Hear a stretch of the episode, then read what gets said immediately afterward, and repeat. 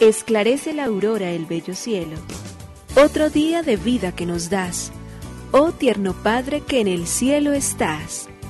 A esta hora, unamos nuestros corazones en alabanza al Señor, Creador de todo cuanto existe. Compartamos el Evangelio.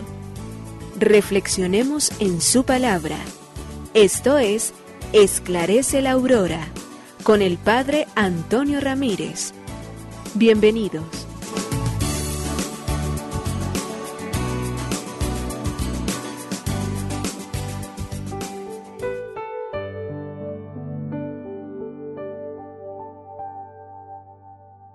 Con muy buenos días, hoy el lunes 10 de enero del año 2022. Hemos concluido el tiempo de la Navidad con el bautismo de Jesús ayer en el Jordán. Con él hemos recibido nosotros entonces la gracia de saber que entramos por esa puerta grande y que entramos a vivir de la gracia infinita de Dios y que es el que nos permite reconocer que somos pecadores, que estamos necesitados de Dios. Hoy el Evangelio ya, la vida pública de Jesús nos invita a eso es entonces a convertirnos. Convertirnos al amor misericordioso de Dios, convertirnos al Evangelio que es la buena noticia que Él nos ha traído, convertirnos a la persona de Jesús que es a quien nosotros miramos y con ojos precisamente de creyente todos los días le pedimos, Señor, dame la fuerza de poder ser como tú, obrar como tú, pensar como tú, vivir como tú vivías.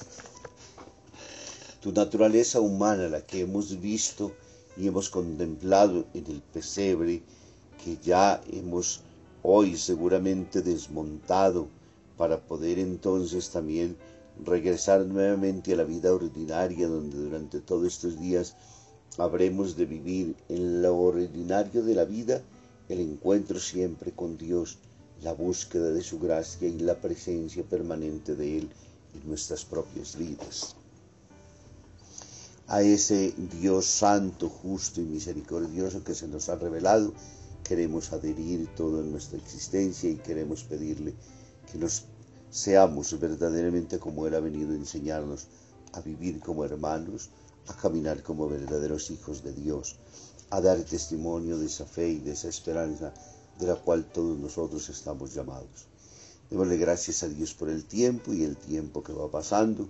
Hoy también es el día del descanso. Muchos seguramente estarán regresando de sus viajes. Pedimos a Dios que los mantenga protegidos con su gracia, siempre con actitud prudente en el guiar y conducir sus propios vehículos. Sabemos que somos responsables no solo de nuestra vida, de quienes caminan o viajan con nosotros, sino también de los otros que están en la vía. Siempre que tengamos esa certeza y tengamos ese respeto, lo que significa los unos por los otros. Al Señor hoy le decimos gracias, Señor, Creador del universo. Nos unimos a la Iglesia Universal que ora. Esclarece la aurora el bello cielo, otro día de vida que nos das.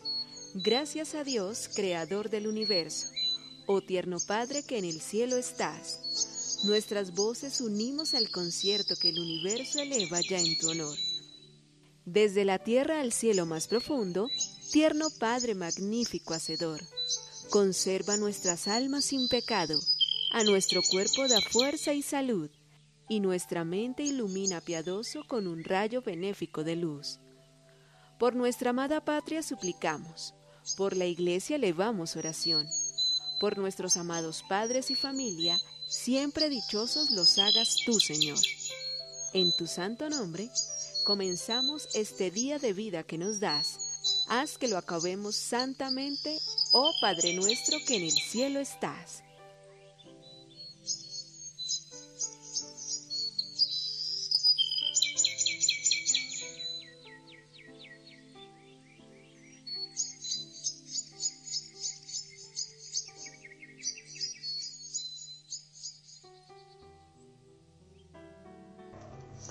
todo es libre. Contaba Monseñor Martínez, arzobispo de Granada, que en una ocasión siendo obispo auxiliar de Madrid, almorzando con el Papa y otros pelados, alguno tuvo la filial osadía de preguntar cómo era la jornada de un día cualquiera para el Santo Padre Juan Pablo II. Cordialmente le relató con detalle su habitual quehacer. Tras oírle lleno de compasión, el que preguntaba interpeló, pero Santo Padre, ¿tendrá algún tiempo libre? El Papa, dejando caer el tenedor del postre con el que jugaba, dijo sin vacilar ni un instante, no, no, si todo es libre. La libertad humana es el más preciado de todos los bienes que nosotros tenemos. Y solo quien es libre puede verdaderamente amar, dar la vida y entregarla por amor, no estar recriminando jamás a los otros, pero suele también ser un bien a veces mal entendido. No se entiende justamente entonces bien la libertad, porque se entiende solamente como el capricho de hacer lo que a nosotros se nos antoje, pero no realmente de obrar de acuerdo a aquello que tenemos nosotros en conciencia. Por ello entonces la libertad no es hacer lo que a nosotros nos venga en gana, ni siquiera en poder hacer lo que uno quisiera. Eso es imposible es más bien en hacer lo que uno quiera. La libertad consiste en querer lo que uno hace. Las ganas, el capricho, la apetencia no proceden de la inteligencia y por lo mismo no reflejan la libertad. Y por ello debemos decir que la más alta cuota de la libertad la podemos alcanzar cuando ponemos todo el alma en lo que hacemos. Entonces ahí sí podemos decir realmente cuán libres somos. Que esa se constituye para nosotros en el reto, en el reto fundamental de vivencia diaria. Proclamación del Santo Evangelio según San Marcos. Después de que arrestaron a Juan el Bautista, Jesús se fue a Galilea para predicar el Evangelio de Dios y decía, Se ha cumplido el tiempo y el reino de Dios ya está cerca.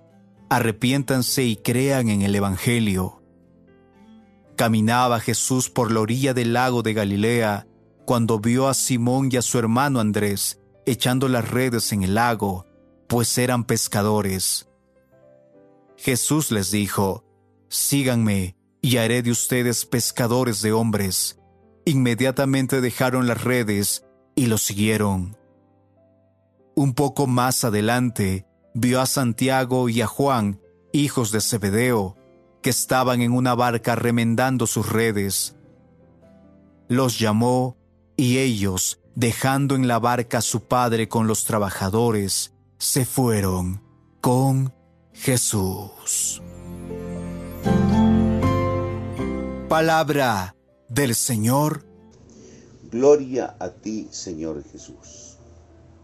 Una vez que Jesús ha sido bautizado, una vez que inicia su vida pública, ahora entonces el Evangelio de Marcos en el día de hoy, en el capítulo 1, versículo del 14 al 20, entonces, cuando arrestan a Juan, Jesús se marcha a Galilea y comienza a predicar el Evangelio de Dios. ¿Cuál es la insistencia con la cual Jesús se dirigió hoy? Se ha cumplido el plazo. Está cerca el reino de Dios. Conviértanse y crean en el Evangelio. Allí entonces surge la invitación más importante. Primero, no se habla de un tiempo determinado, no es lo que nosotros conocemos fijado por el las horas, el antes o el después, sino particularmente por el cronos que a nosotros nos habla el Evangelio y es tiempo siempre de gracia del Señor. Y la invitación es conviértanse y crean en el Evangelio.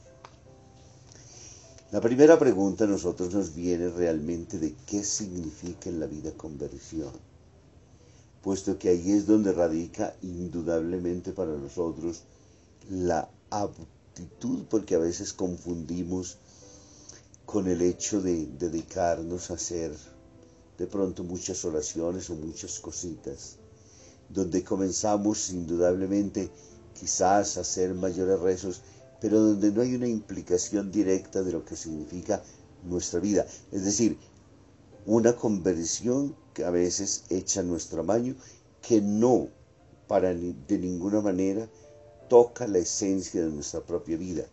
E indudablemente hoy lo primero que nos dice es que convertirse es cambiar el corazón y adoptar una postura nueva ante la vida, una mentalidad, una actitud y una conducta de tomar una dirección sana. ¿En relación a qué? Al proyecto que Jesús nos ha traído. En la buena noticia que es el mismo.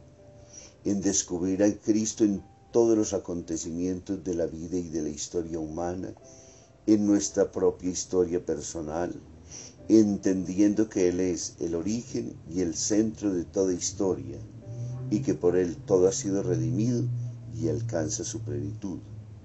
Por ello entonces debemos decir que convertirnos es suponer vivir de esperanza, porque Él ha vencido el pecado, al maligno, a la muerte.